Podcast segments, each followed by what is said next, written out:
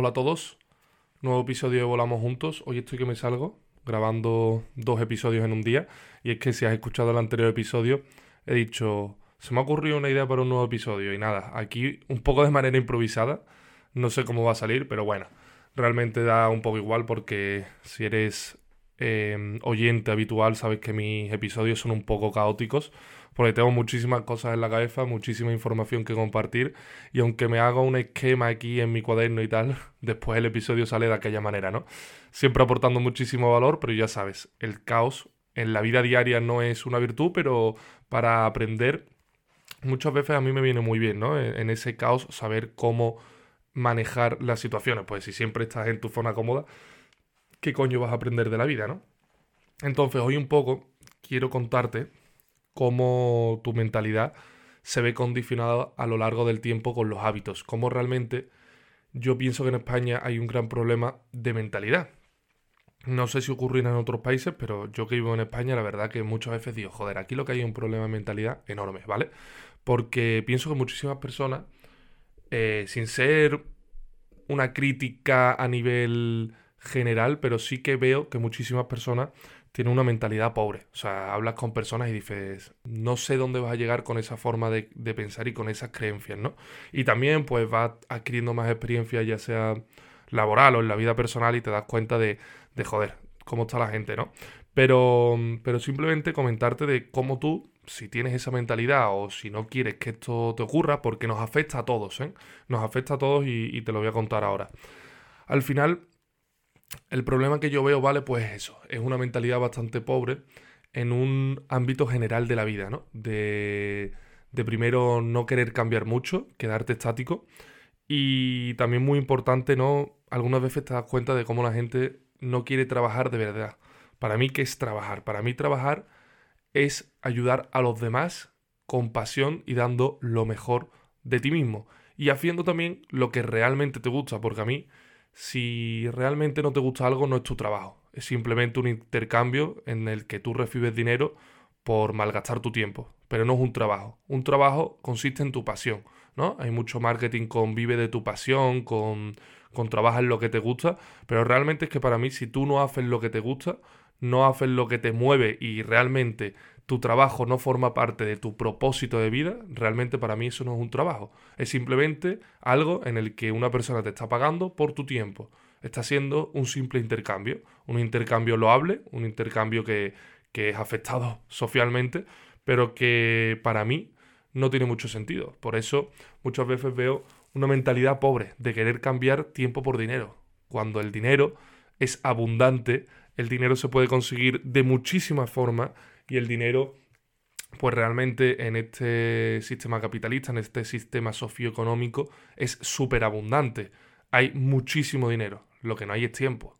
El tiempo es limitado. Entonces, yo también veo una mentalidad pobre con lo que haces cada día. Y aquí entran en juego los hábitos. Estamos viviendo épocas muy preocupantes a nivel de estilo de vida. Y en los últimos tiempos ya esto sí que es fluir totalmente, he dejado el cuaderno a un lado. En los últimos tiempos estoy leyendo mucho de cómo vivían antiguamente las personas, porque nosotros, esta sociedad tan egoísta y narcisista que se ha creado, nos creemos que somos las personas más avanzadas, que hemos evolucionado de una manera brutal, pero el ser humano lleva en la Tierra más de 250.000 años, o sea, somos una mierda, y cada generación es una mierda comparado con lo que hemos estado en la Tierra. Entonces a mí siempre me gusta mirar un poco la historia para aprender a mejorar nuestro presente, porque no hay mayor tonto que el que no aprende de los errores del pasado. Y no solo no aprende de los errores del pasado, sino que ni los conoce o conoce solo lo que le han contado las ramas oficiales, o sí lo conoce, pero le da igual y sigue cometiendo los mismos errores por su mentalidad de pobre. Entonces, si vamos un poquito más atrás, porque si nos comparamos con las sociedades de hace 500, 1000, 2000 años, somos un estado que ha progresado bastante. Pero si vamos un poquito más allá, a mí me gusta ver antes de que la historia cambiara con la agricultura.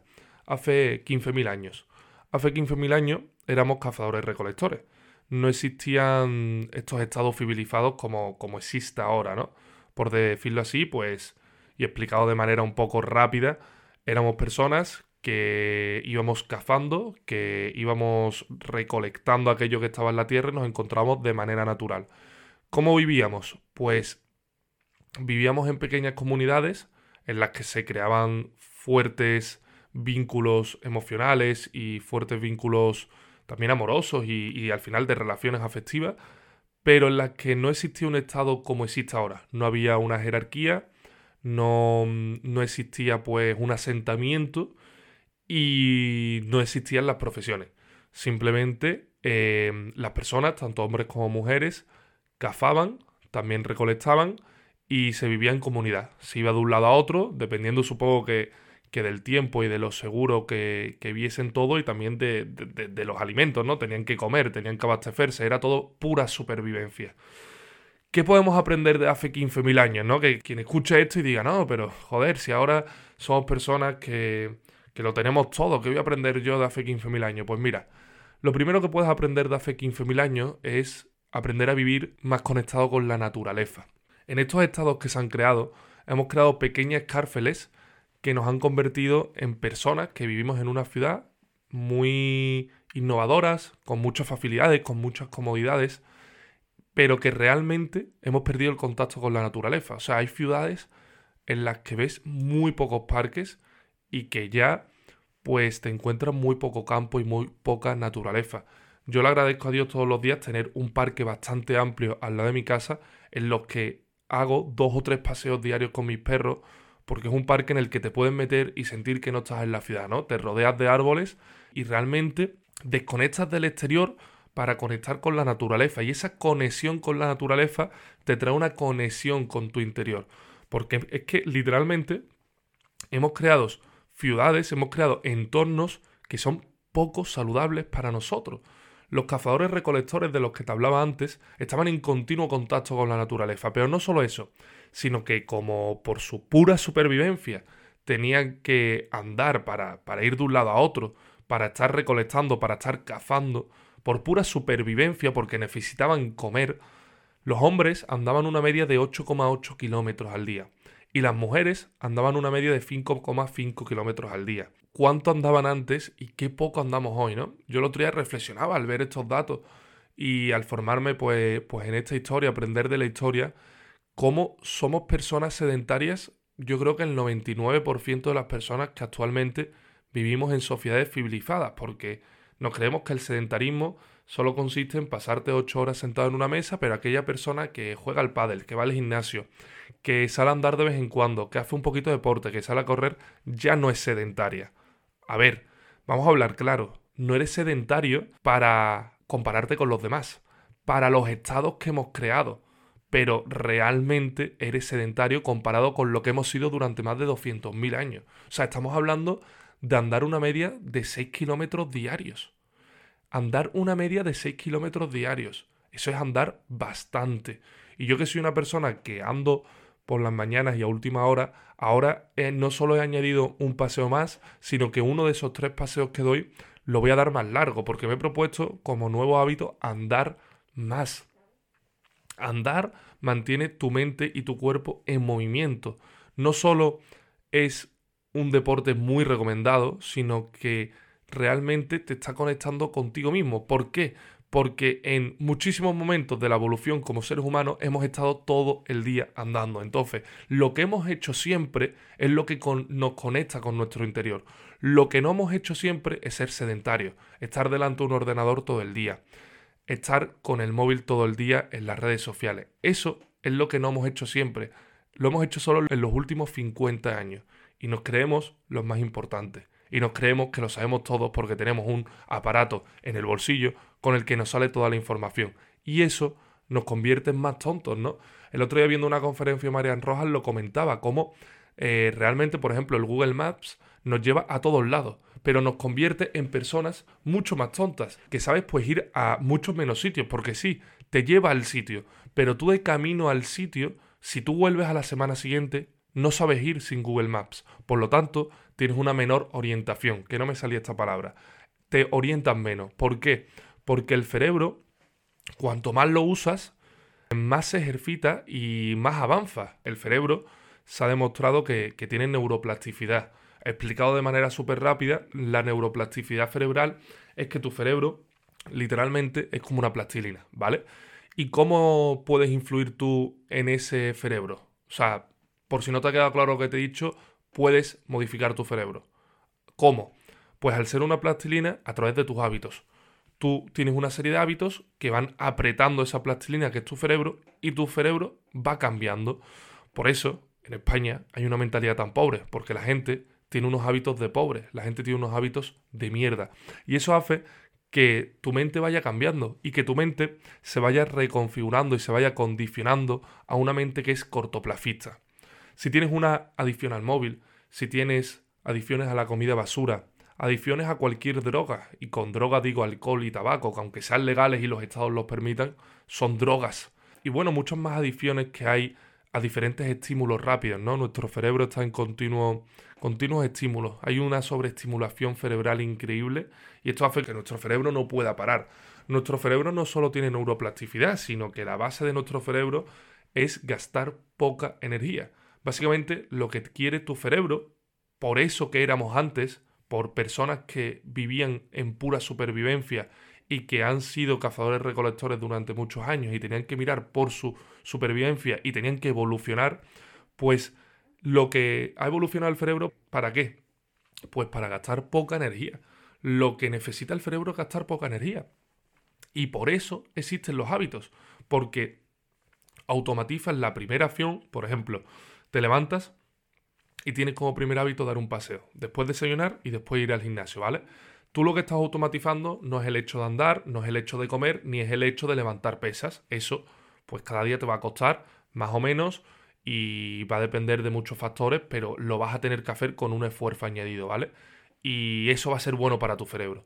Lo que se automatiza para que, la, para que el cerebro no tenga que tomar continuamente decisiones, es la primera acción. El hábito es la primera acción. ¿Cuál es la primera acción? Pues que tú te levantas y te es muy fácil salir a la calle. Lo que antes te costaba un mundo de que te costaba levantarte, sonaba la alarma, te daba pereza, te entraba cansancio, apagabas la alarma, la postergabas, te quedabas dormido o te levantabas con un sueño increíble, tú vas repitiendo, vas repitiendo ese despertar y acabas consiguiendo adquirir el hábito. Y el hábito lo que hace es que tú ya te levantes con buena energía, con ilusión, con pasión, motivado, y te vas a la calle directamente. Y así después desayunas sano, después te vas al gimnasio.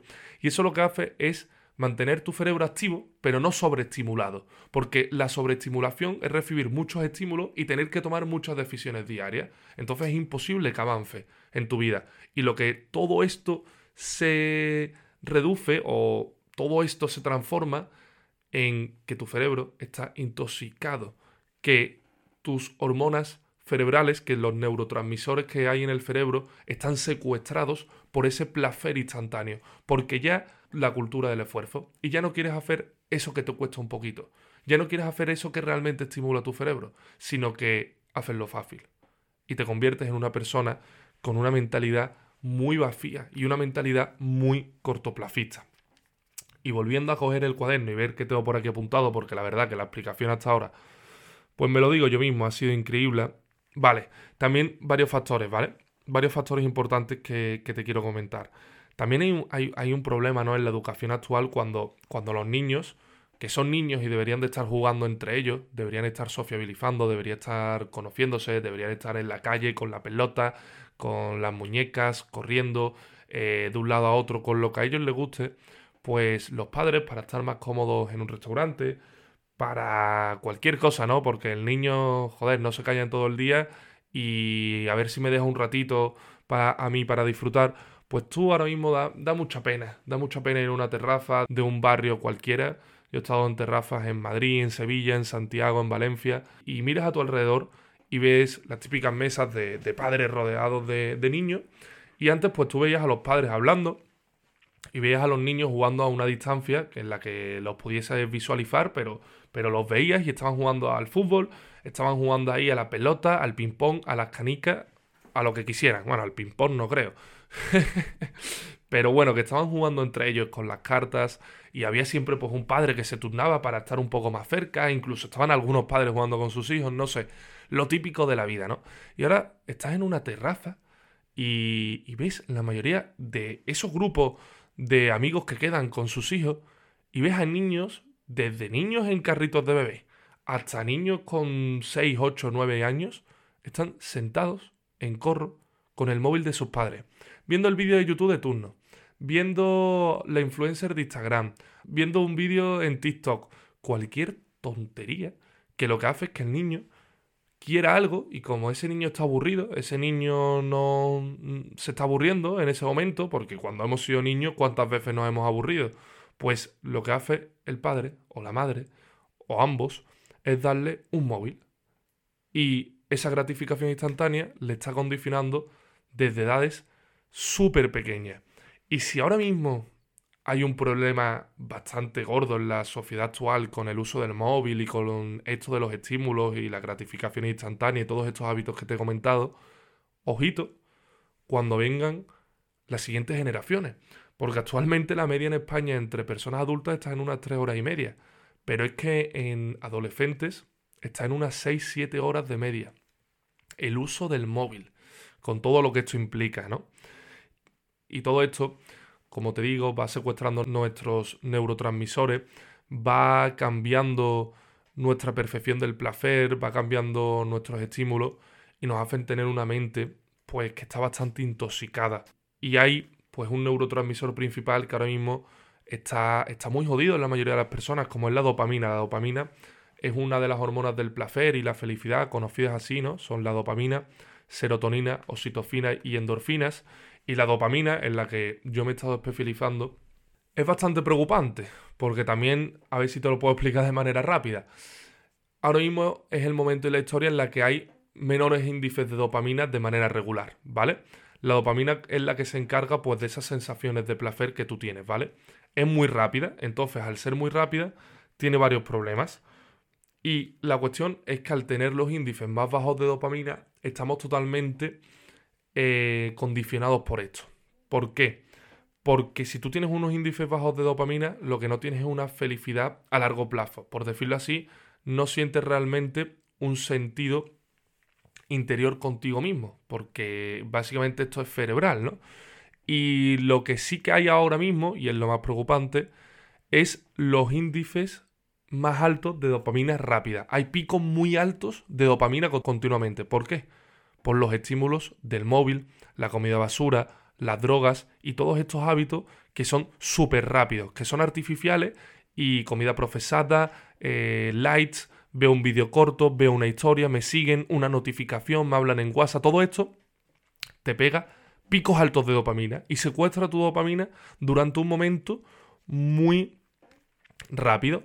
¿Qué es lo que pasa? Que cada vez que recibes un estímulo tan alto y la dopamina pega un pico muy alto y muy efímero, después ese pico baja tanto, tanto, tanto que lo que hace es que baja los niveles regulares de dopamina. Y cuando bajan tanto los niveles regulares de dopamina, lo que se abre es la puerta a las adicciones y los hábitos tóxicos. Porque cuando tienes esta hormona tan baja, lo que haces es que quieres volver a eso que te dio ese pico tan alto, al móvil, a la comida, al tabaco, al alcohol, a ese placer efímero. Quieres volver a todo eso para volver a sentir lo mismo. ¿Por qué? Porque lo que todos queremos en la vida es ser felices. Y si tú quieres ser feliz, lo que vas a querer es ir a ese sitio donde te ha hecho sentir feliz. Entonces, no sé si lo has entendido bien, pero esto es bastante preocupante, porque estamos hablando de funcionamientos cerebrales, de funcionamientos cognitivos interiores que tenemos en nuestro cerebro. Y la hormona más importante que hay, o una de las más importantes, que es la dopamina, junto con la oxitocina, la serotonina y las endorfinas, están secuestradas por tus hábitos porque tienes un mal estilo de vida, porque tienes unos estímulos de mierda y eso te convierte en una persona con una mentalidad muy pobre que lo que solo se fija es en el placer momentáneo y va persiguiendo eso una y otra vez. Y así es mucho más fácil tener adicciones y así es mucho más difícil salir de esa rueda de una vida en la que ves que no tiene significado, en la que no estás consiguiendo las cosas, pero no sabes cómo escapar de esa rueda, porque no lo sabes, no lo entiendes ese funcionamiento. Y por eso creo que era tan importante hacer este podcast y por eso espero que te haya ayudado tanto. Y se me acaba de ocurrir otra idea. Hoy estamos en racha. Siguiente episodio, hablar de la dopamina un poquito más extenso. Vamos a ello. Somos imbatibles.